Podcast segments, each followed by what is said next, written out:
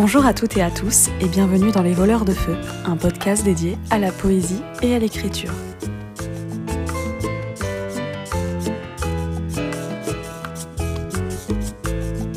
Dans ce cinquième épisode, on va parler de correction de manuscrits, plus particulièrement de la correction d'un recueil de poèmes.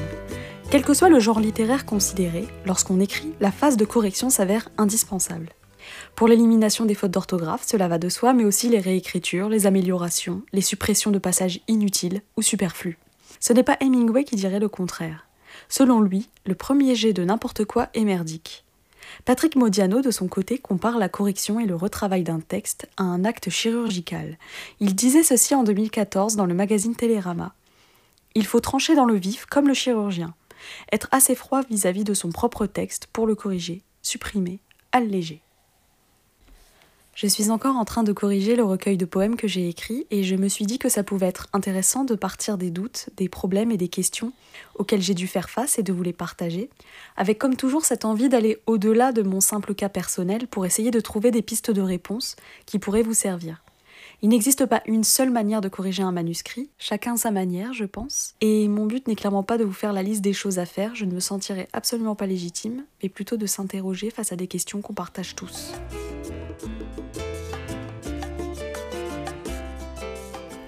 Donc on va rentrer maintenant dans le vif du sujet. La plus grosse difficulté que j'ai rencontrée pendant la correction et la réécriture de mon recueil, ça a été l'obsession du mot juste, ou ce qu'on pourrait aussi appeler la quête de la perfection. Quand je relis les textes que j'ai écrits, à part quelques textes pour lesquels les mots et le rythme me paraissaient euh, assez justes assez rapidement, pour la majorité des autres textes, je bute sur des mots, sur de la ponctuation, même après plusieurs relectures. Le travail des mots, c'est le propre de la poésie, mais je pense qu'il ne faut pas retravailler à outrance un texte pour plusieurs raisons. D'une part parce que cette volonté de corriger 15 fois un mot ou un vers ou une strophe, ça cache un peu une quête de la perfection inatteignable. Et la correction d'un texte, ses améliorations, c'est un travail très subjectif, et cette recherche continue de perfectibilité du texte peut durer des mois. C'est pour cela que je pense qu'il faut savoir se mettre des limites. Chercher à atteindre le meilleur texte que l'on voudrait produire, c'est absolument normal, mais à vouloir trop bien faire, à chercher toujours mieux, on peut perdre l'âme du texte, je pense, on peut aboutir à un texte un peu trop surfait. En fait, je pense qu'un retravail trop long sur un poème peut lui faire perdre de sa dynamique originelle et lui faire perdre en authenticité et spontanéité. Pour aboutir à un texte aux ratures presque apparentes, tellement on a voulu bien faire. Le mieux est l'ennemi du bien, il faut savoir s'arrêter dans la correction, surtout dans une correction qui s'étalerait dans le temps, parce que même sans s'en rendre compte, notre style évolue lui aussi, donc les retouches peuvent être discordantes et à ce titre apparentes. La deuxième problématique à laquelle je me suis confrontée à la correction et relecture de mon recueil, c'est la cohérence même du recueil. Pour recontextualiser, dans mon cas, j'ai regroupé beaucoup de textes que j'ai écrits sur les deux dernières années. Quand je les ai écrits, il n'y avait aucune recherche sur le moment de cohérence thématique, mais au final, il s'est révélé que pas mal de poèmes se rejoignaient sur certains thèmes, et j'ai trouvé deux grands thèmes dans lesquels les regrouper, en excluant les poèmes qui n'avaient aucun rapport avec ces thèmes-là. Pour donner mon sentiment personnel, de prime abord, je n'ai pas trop aimé classifier les poèmes de la sorte dans la mesure où, pour ma part, ça ne me gêne pas du tout de lire un recueil où les poèmes n'ont aucun rapport les uns avec les autres.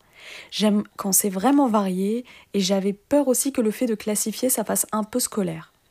Mais je comprends le fait que pour vendre un recueil, un ou des fils conducteurs thématiques puissent t'aider à la fois pour l'éditeur, mais aussi le lecteur qui a, je pense, vraiment besoin de savoir ce qu'il s'apprête à lire.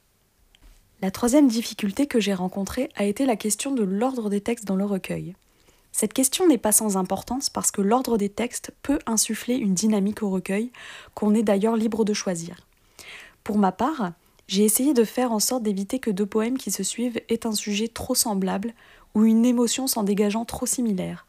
Par exemple, je ne mettrai pas deux textes parlant de la mélancolie à la suite. J'ai essayé d'alterner avec des textes plus lumineux pour ne pas lasser le lecteur et créer quelque chose de fluctuant et pas trop linéaire. Pour choisir l'ordre des textes, j'ai alors joué sur vraiment l'émotion dégagée par chaque texte pour faire quelque chose d'assez euh, éclectique, si on peut dire ça comme ça. Et, euh, et j'ai essayé aussi de ne pas mettre des textes qui utilisaient par exemple le même champ lexical. Par exemple, je ne sais pas, si on utilise comme image la mer ou l'océan, j'ai essayé de pas mettre plusieurs textes, voire deux textes à la suite qui, qui évoquaient un petit peu ces mêmes images, pour vraiment, pour pas qu'il y ait cette impression de redite en fait. Et du coup, je trouve que cette phase de, de relecture, de correction et de restructuration du recueil, c'est une phase vraiment où on va se mettre à la place du lecteur, parce qu'on va vraiment se demander bah, comment ne pas l'ennuyer, comment ne pas le lasser, et, justement lui proposer quelque chose qui soit assez... Euh, qui puisse euh, capter son attention, et, voilà, lui proposer quelque chose qui ne soit pas linéaire, qui ne soit pas trop uniforme, et... Euh, donc voilà, donc c'est vraiment une phase où on va se mettre à la place de celui qui va nous lire, beaucoup plus que quand on écrit en fait, je trouve.